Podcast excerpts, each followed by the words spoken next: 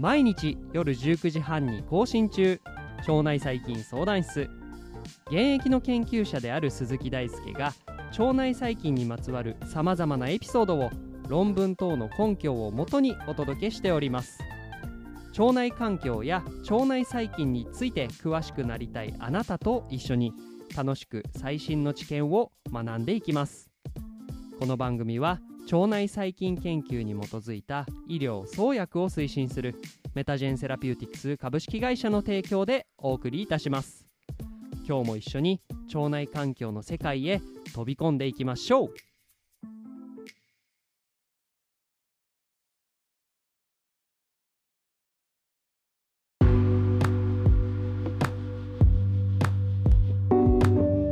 ということで皆さんこんばんは。本日はエピソード316ということで、えー、細菌と分泌についてのお話をしていければと思います。まあ、細菌と分泌、まあ、どういうテーマかと言いますとですね、まあ、細菌腸内細菌を含めた、まあ、細菌は、まあ、私たちの腸内であったりとか、まあ、皮膚で、まあ、生きていたりするわけですよね、まあ、他にも土壌であったり、えー、海であったりとかもう本当にこの世界は、えー、細菌に包まれていると言っても過言ではないと思います。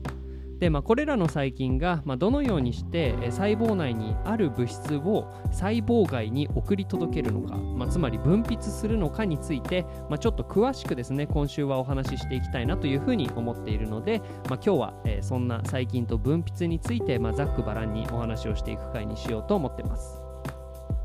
まあ、この細菌という生き物がですね、えー、私たち人であったりとか、まあ、共生する宿主ですねに影響を与えたりとかあるいは外部に影響を与える場合には、え細胞が持っている物質が、え外側に切り離されていくというのがですね一つの相互作用の形だと思います。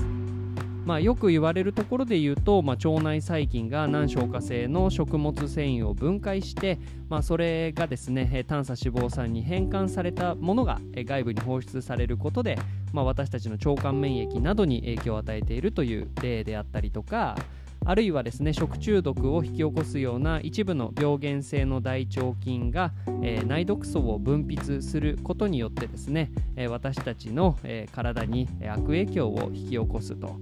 で、まあ、このようにですね私たちあるいは宿主にですね生物、えー、細菌が影響を与える場合には、えー、その細胞が持っている物質が、えー、外部に切り離されて届けられる必要があります。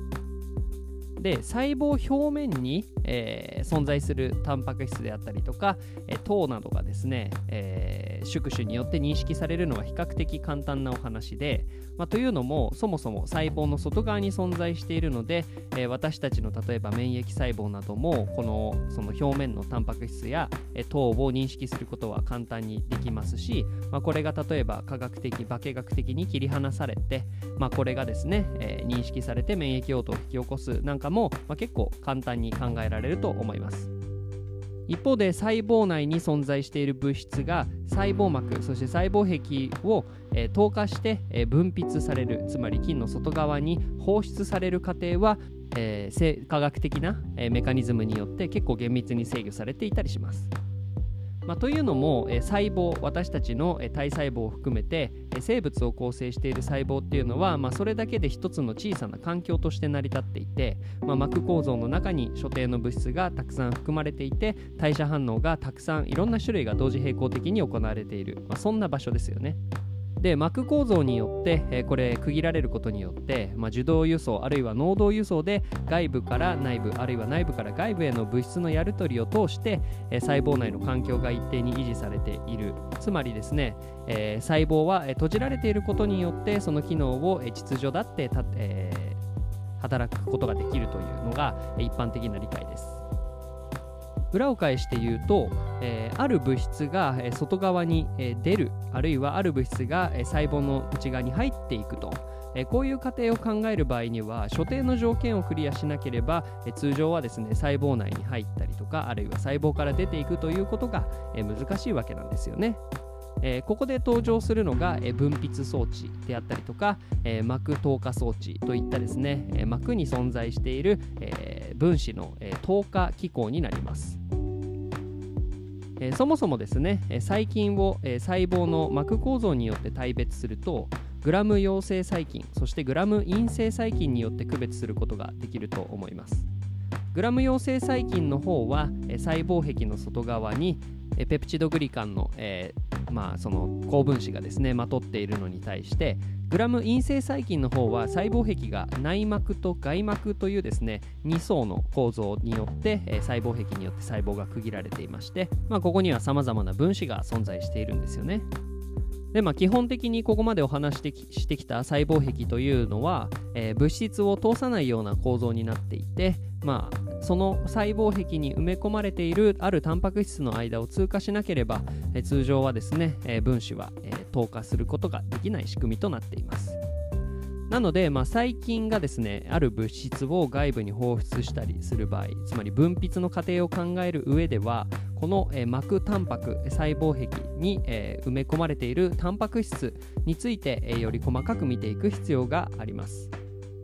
でまあ、病原性細菌が、え自身の物質をですね例えば、え宿主に埋め込んだりとか、え宿主の細胞に対して分泌する場合にはですね、え分泌装置というですね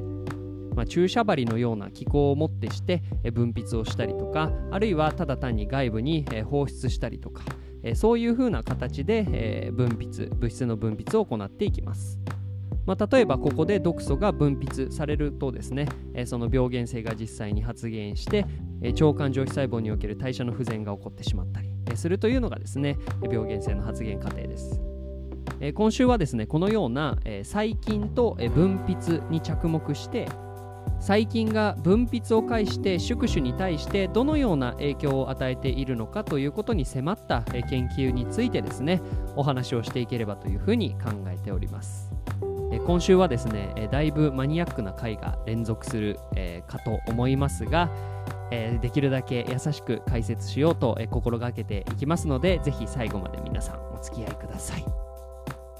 ここからは告知ですが、現在ですね科学系ポッドキャストの日の習慣として、多くのですね腸内細菌相談室を含めた、科学系のポッドキャスターが共通のテーマであるデータに沿ってですねさまざまな観点でお話を展開しています。プレイリスト等も現在公開されておりますのでぜひ皆さん他のポッドキャスターの方の番組もチェックしてみてはいかがでしょうか。ということで今週はですね細菌と分泌というお話をしていければと思います。楽しみにしていてください。腸内細菌相談室では番組に対する感想や質問リクエストを募集しています。Twitter や Instagram、Apple Podcast や Spotify からいつでもご連絡ください。この番組はメタジェンセラピューティクス株式会社の提供でお送りいたしました。それではまた明日お会いしましょう。バイバーイ。